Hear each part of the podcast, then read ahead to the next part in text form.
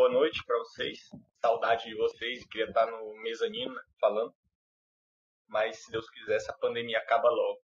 Mas vamos orar para o nosso Deus permitir que a gente se encontre o mais rápido possível. É, mas eu queria que vocês abrissem em Salmo 4, é o que a gente vai se debruçar hoje. Beleza. Então eu vou ler aqui Salmo 4 e a gente já começa. Salmo de Davi ao mestre de canto, com instrumentos de corda. Responde-me quando clamo, ó Deus da minha justiça. Na angústia me tens aliviado. Tem misericórdia de mim e ouve a minha oração. Ó homens, até quando tornareis a minha glória em vexame, e amareis a vaidade, e buscareis a mentira? Sabei, porém, que o Senhor distingue para si o piedoso. O Senhor me ouve quando eu clamo por ele. Irai-vos e não pequeis. Consultai no travesseiro o coração e sossegai. Ofereceis sacrifícios de justiça e confiai no Senhor. Há muitos que dizem: Quem nos dará a conhecer o bem? Senhor, levanta sobre nós a luz do teu rosto. Mais alegria me puseste no coração do que a alegria deles, quando lhes dá, lhes, a, lhes dá fartura de cereal e de vinho. Em paz me deito e logo pego no sono. Porque, Senhor, só tu me fazes repousar seguro. Vamos orar. É, Senhor, nos abençoe para compreender esse texto agora. Que o Senhor abençoe todos nós, que as palavras sejam palavras tuas e que elas venham a santificar a nossa vida. Como o Senhor Jesus orou, é, santifica-nos na verdade e a tua palavra é a verdade. Assim oramos no nome de Jesus. Amém. Então, gente, é, esse Salmo 4, eu gosto muito dele.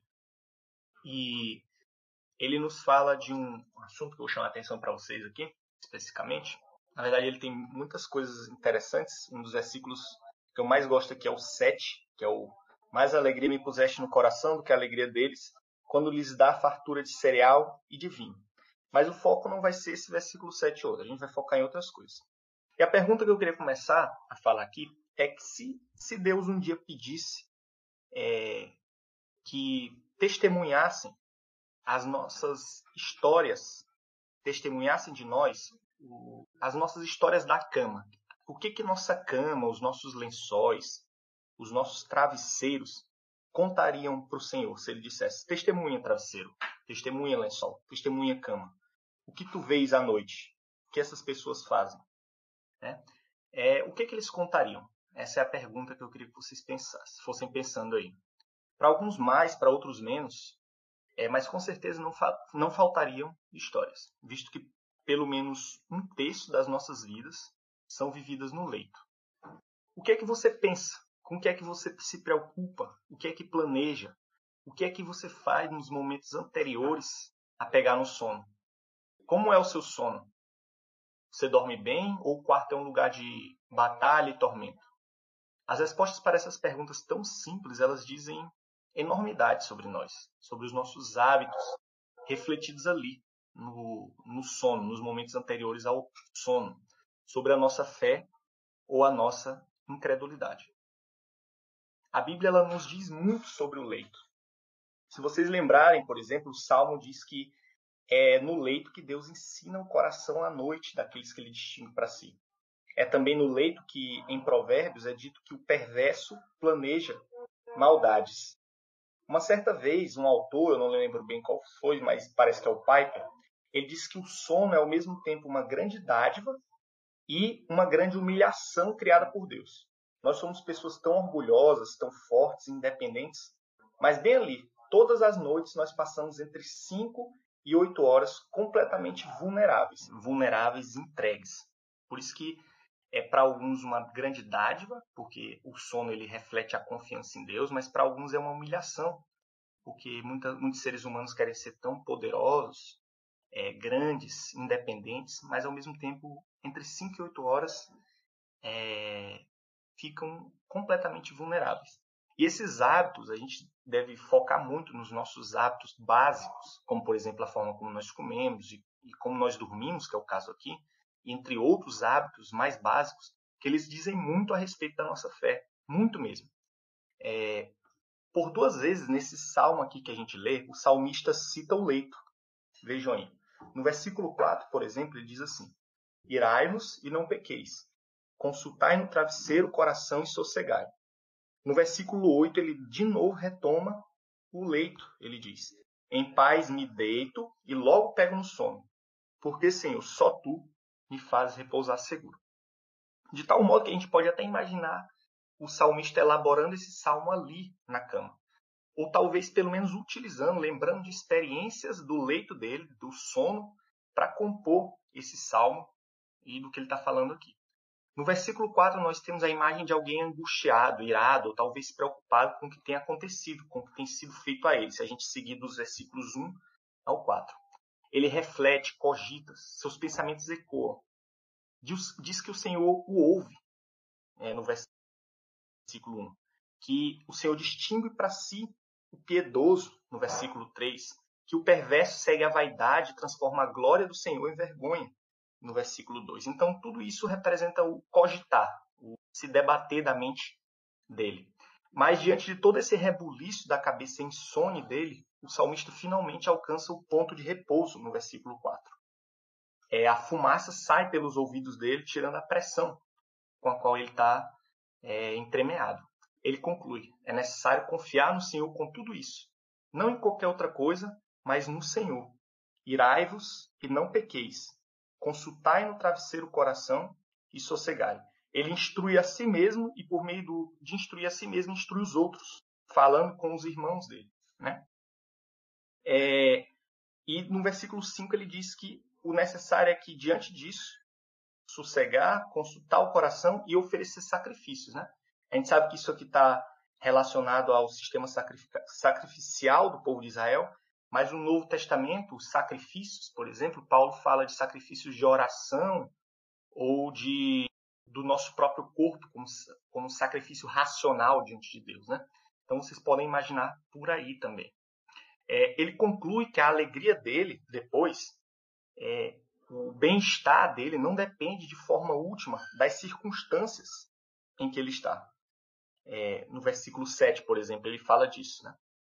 É, mas ele depende de forma última, é, da alegria que o Senhor infunde no coração dele. Ele, é, a alegria dele não deve ser dependente, ele conclui, da concretização dos desejos ou da abundância que ele tem.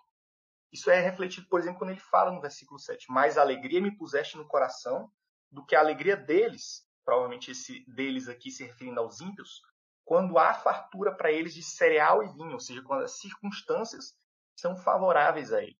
E mesmo quando o salmista se vê numa, numa posição desfavorável ou desfavorável em relação àqueles que têm mais, ainda assim há mais alegria no coração dele, porque é o Senhor quem funde isso nele. É o que ele diz ali no versículo 7. Essa alegria é tão grande que supera mesmo alcançar bons resultados humanos na vida. Ele pode até prescindir deles. Assim, o salmista ele não luta, ele não passa a noite toda ansioso preocupado com o que é que ele fará na situação que se encontra, ou com amanhã, ou lamentando quão pouco ele tem, quantos propósitos dele ainda não foram realizados. Não. O salmista ele finalmente chega no versículo 8, ele pega no sono e repousa. O sono do salmista fala da fé dele. Ele diz, concluindo no versículo 8: Em paz me deito e logo pego no sono, porque, Senhor, só tu é que fazes com que eu repouse seguro. Então, baseado nisso tudo que a gente falou, a gente volta para aquela pergunta inicial. Que histórias, que histórias é que os nossos leitos, a nossa cama, contam? Se Deus um dia pedir, como ele vai, ele diz que vai fazer com que a gente dê conta de cada palavra tola que a gente falou, é, nós seremos, ele vai levantar testemunhas diante disso. É, o que que é, é, é o que que os nossos leitos ele pediu um dia para que nossas camas, nossos travesseiros, nossos lençóis contem? histórias. O que, que eles contarão? Talvez eles contem histórias de tormento, insônia, de insônias, tão comuns nos dias de hoje, por preocupações com o dia que ainda não chegaram, por palavras ou respostas que a gente deveria ter dito e não disse, por dúvidas que nos assombram, ou talvez essa insônia reflita hábitos ruins, hábitos de vícios é, em tecnologia, por exemplo, o que é bem comum no, no, nos nossos tempos que, é, de hoje, que pessoas passem por problemas de sono por causa de hábitos tecnológicos que não são saudáveis. Pessoas que passam o dia todo em celular e à noite o cérebro não consegue sossegar. Talvez ela conte, como diz Provérbios, histórias de planejamentos, de pecados a serem consumados no dia seguinte.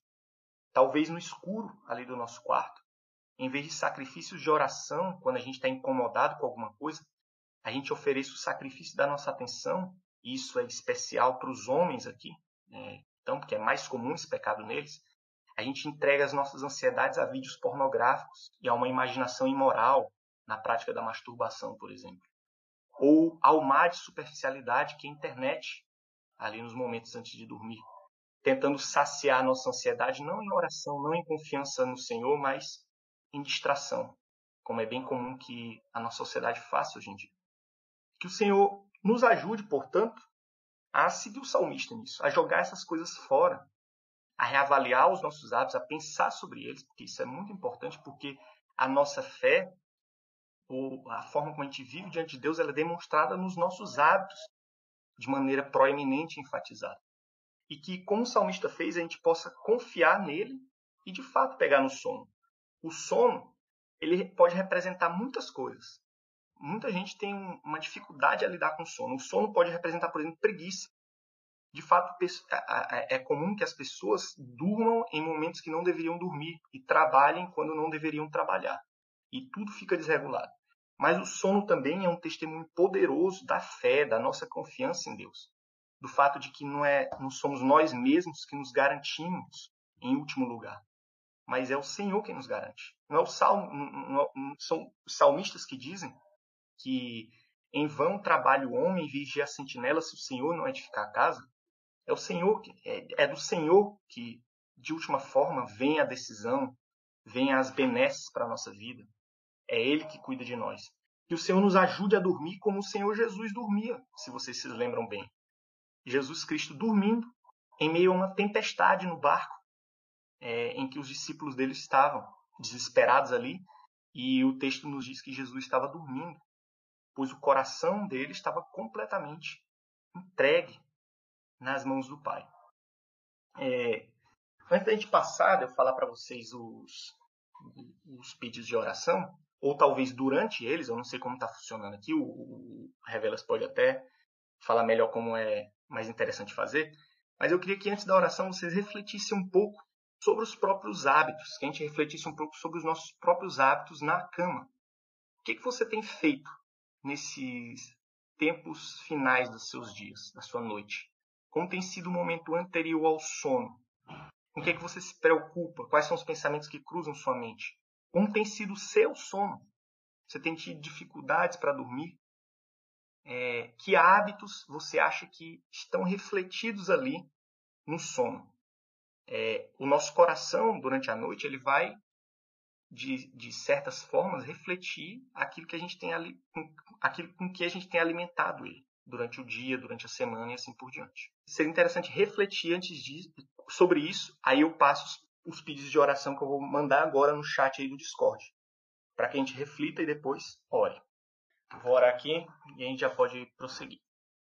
É, Senhor, te agradecemos pela tua palavra, que é, é a tua palavra que nos desafia e nos tira da comodidade, muitas vezes da comodidade do nosso pecado, e divide juntas e medulas de modo que sejamos preparados e prontos para toda boa obra e para te dar graças, seja lá no que façamos, Senhor.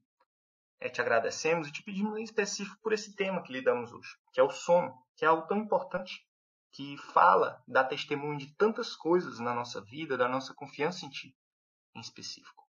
Que o Senhor abençoe esse momento, que o Senhor nos ajude a refletir, a conversar, que esse momento aqui não seja em vão, mas que o teu espírito opere e faça dele precioso para que é, os nossos hábitos e, os, e, o nosso dia a dia, a forma como a gente trabalha e a forma como a gente dorme, reflita a confiança que temos em Ti. A Tua palavra diz que tudo que, é, que façamos devemos fazer para a Tua glória. Que o Senhor nos ajude a dormir para a Tua glória, Senhor, a descansar para a Tua glória. É isso que te pedimos, no nome de Jesus.